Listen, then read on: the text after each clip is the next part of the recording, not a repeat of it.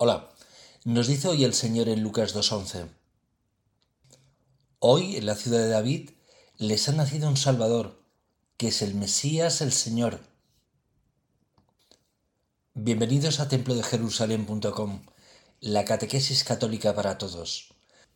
Vamos a ver el contexto en el que el Señor dijo esto. Cito.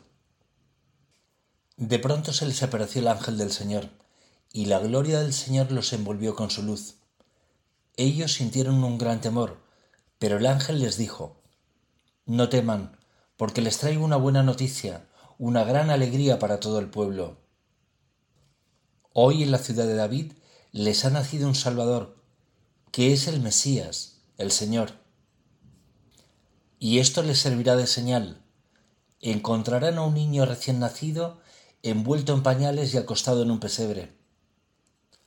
Y junto con el ángel apareció de pronto una multitud del ejército celestial, que alababa a Dios diciendo, Gloria a Dios en las alturas, y en la tierra paz a los hombres amados por Él. Fin de cita. En la tradición de la Iglesia, el Señor Jesucristo nació de la Santísima Virgen María el día 25 de diciembre, y mañana lo celebraremos, si Dios quiere, como todos los años. Cualquier día es bueno para convertirse a Dios y a la Virgen. Cualquier día es magnífico para que nazca el Señor en vuestro corazón. El día que Francisco de Asís, un vividor impenitente, creyó en un fragmento de la palabra de Dios, cambió su vida. Lo mismo os puede ocurrir a vosotros. Por ello, constantemente os acerco a la palabra de Dios, para que en algún momento sea guardada por vosotros en vuestro interior, en vuestro templo. Dios nos recuerda constantemente, el que me ama mi palabra guardará, y mi Padre le amará. Vendremos a Él y haremos con Él morada. Para que el Padre y el Hijo vengan a vivir a nosotros, a nuestro interior, serán necesarias que tengáis en cuenta tres cosas que deberán realizarse, todas ellas con una oración constante, sentiros en todo momento y lugar unidos al cielo. Tenéis primero que acoger la palabra de Dios.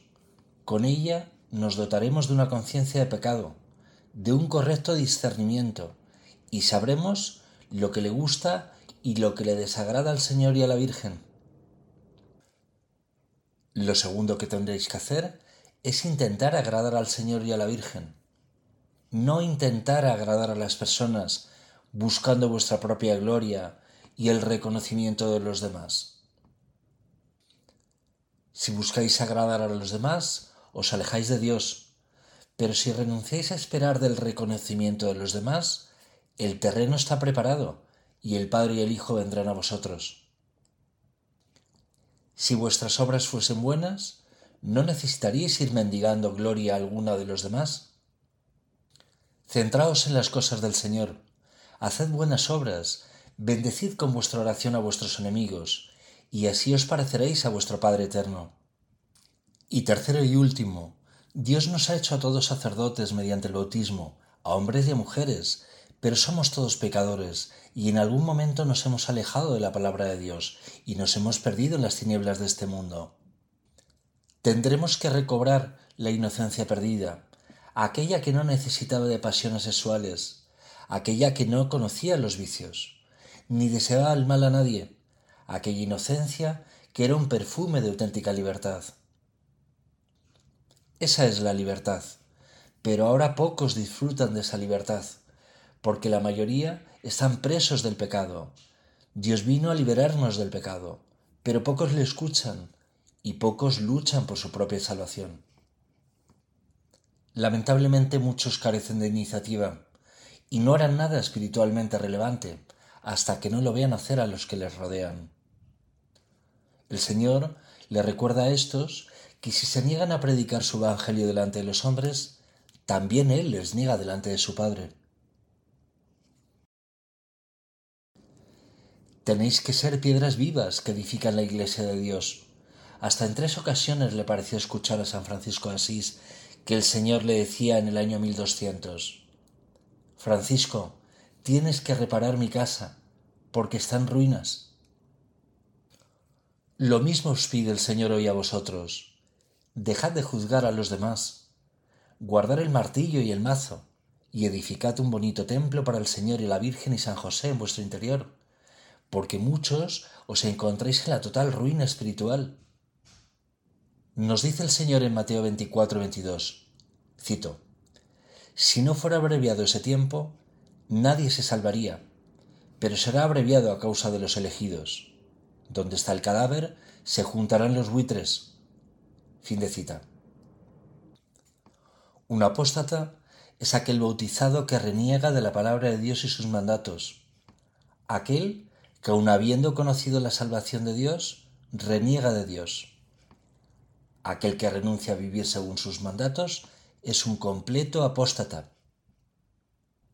Un hereje es aquel que no satisfecho de haber perdido su fe, al haberse alejado de la doctrina de Dios, inicia incluso una campaña de protesta contra la doctrina de Dios, hasta llegar a crear su propio evangelio, como ha ocurrido históricamente con las excisiones que ha sufrido la propia Iglesia. El apóstata y el hereje, aun conociendo la palabra de Dios y sus mandatos, se rebelan contra ellos, con intención de no cumplirlos, y contradiciendo al Señor, tergiversan y regatean sus mandatos. Tanto el apóstata como el hereje están excomulgados. Ellos solitos han dejado de estar en comunión con Cristo, su iglesia y su doctrina. El reino de los cielos está en vuestro interior. Y cuando Dios os sienta a su mesa y reparte el pan, sabe muy bien quién está con él y quién es el traidor, aunque la mayoría no lo sepa. El apóstata y el hereje han abandonado la fidelidad y la lealtad a la palabra de Dios, y el Padre y el Hijo ya no se encuentran en su interior, si alguna vez lo estuvieron. Elegid muy bien la parroquia y vuestros sacerdotes, porque muchos están ahí únicamente para defender su sueldo.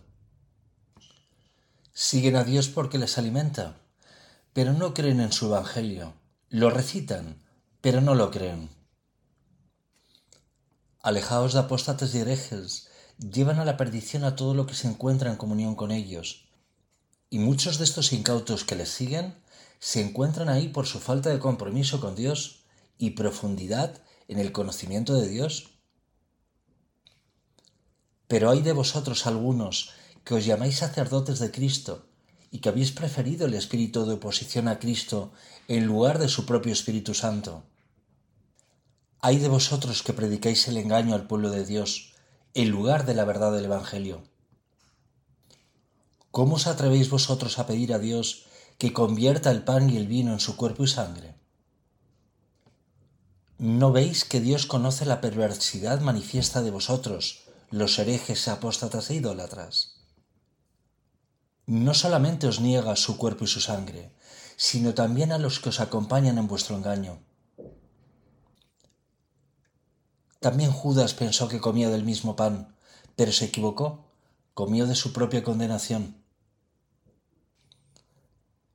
También Judas pensó que podría engañar al Señor y a su iglesia, y que sus actos quedarían impunes, el muy irresponsable. También Judas pensó que podría entregar la palabra de Dios a sus enemigos, para que acabaran con ella, como hacéis vosotros. Vosotros los falsos sacerdotes, los que voluntariamente habéis abandonado a Cristo y a su Evangelio, a vosotros, que os encontráis espiritualmente excomulgados, recordaros que vuestros actos en la Iglesia son nulos, y por ello se os denomina la falsa Iglesia. Dios bendice a todas sus criaturas. La Santa Madre Iglesia bendice a todas sus criaturas, buenos y malos, y Dios y su iglesia quieren que todos se salven. Dios y la iglesia bendicen a todas las criaturas para que abandonen el pecado y vuelvan al camino correcto de los mandamientos. El mal es el único que bendice el pecado, porque todo en él es antagonista de Dios, es adversario de Dios, hace justo lo contrario de Dios. El mal, vestido de cordero, os dice que los pecados sexuales son poco importantes. La Virgen de Fátima os dice que los pecados sexuales condenan a la mayoría de las personas. El mal, vestido de blanco, os dice que hay salvación fuera de Jesús y que no hay infierno. El Señor os dice que el que no crea en Él y siga sus mandatos continuará condenado y acabará en el abismo. El mal, vestido de púrpura y escarlata, os dice que nadie se condena, y el Señor os dice que pocos se salvan. Vuelvo a citar, y si no fuera abreviado ese tiempo, nadie se salvaría, pero será abreviado a causa de los elegidos. Donde está el cadáver, se juntarán los buitres. Fin de cita. Ahora ya sabéis quién es el cadáver. Es el muerto por el pecado, es el antagonista de Dios, es el que va predicando justo lo contrario de Dios, contradiciendo constantemente a Dios, para que no se salve su pueblo. Alejaos de él para que el Señor nos vea que coméis de su cadáver, como los buitres, y seáis cómplices de sus pecados. Si coméis con el cadáver de lo suyo, de sus mentiras, y rechazáis la verdad de los mandatos de Cristo y su salvación, seréis cómplices del cadáver, y su pecado también será el vuestro. Este tiempo de extrema confusión para muchos será cortado, y es tan complejo que hasta los elegidos fácilmente son confundidos. Pocos pueden discernir lo que está ocurriendo espiritualmente, por la falta de coraje de muchos con las cosas del Señor y la Virgen. A vosotros, hombres y mujeres que creéis en el Evangelio del Señor y guardéis sus mandatos y frecuentáis sus sacramentos, ya habéis entrado en su reino. Dios os ha entregado la llave que abre el reino de Dios a los demás con vuestra predicación. No os preocupéis si los demás no cumplen el mandato de Dios. Preocuparos únicamente si lo cumplís vosotros. Dejad que los buitres sigan comiendo del cadáver. Pero vosotros id a predicar el reino de Dios a todos los pueblos. Bendecido sea el Señor, bendecida sea la Santísima Virgen, y bendecido sea San José Santísimo Feliz Navidad a todos.